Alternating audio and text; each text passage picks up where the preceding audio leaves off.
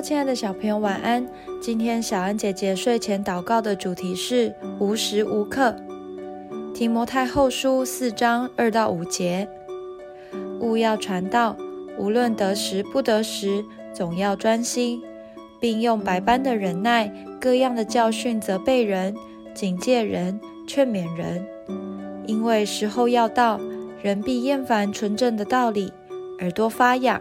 就随从自己的情欲，增添好些师傅，并且掩耳不听真道，偏向荒谬的言语。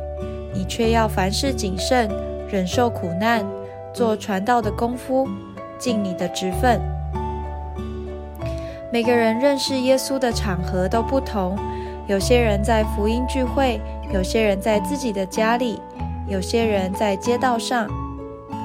每个人认识耶稣的时候也不一样，生病时、健康时、年幼时、临终时，所以无论什么时候、什么场合，都是传福音的好机会。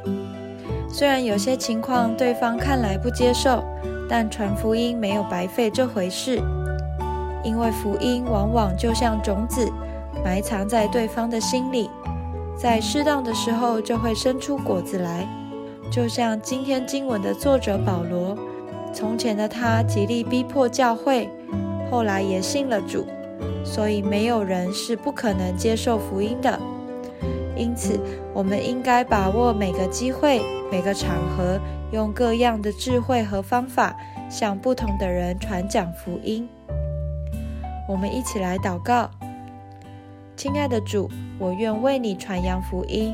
在任何的时间及场合，都把握机会，勇敢去传。求你赐给我智慧，用合适的方法去诉说你的爱。奉主耶稣基督的名祷告，阿门。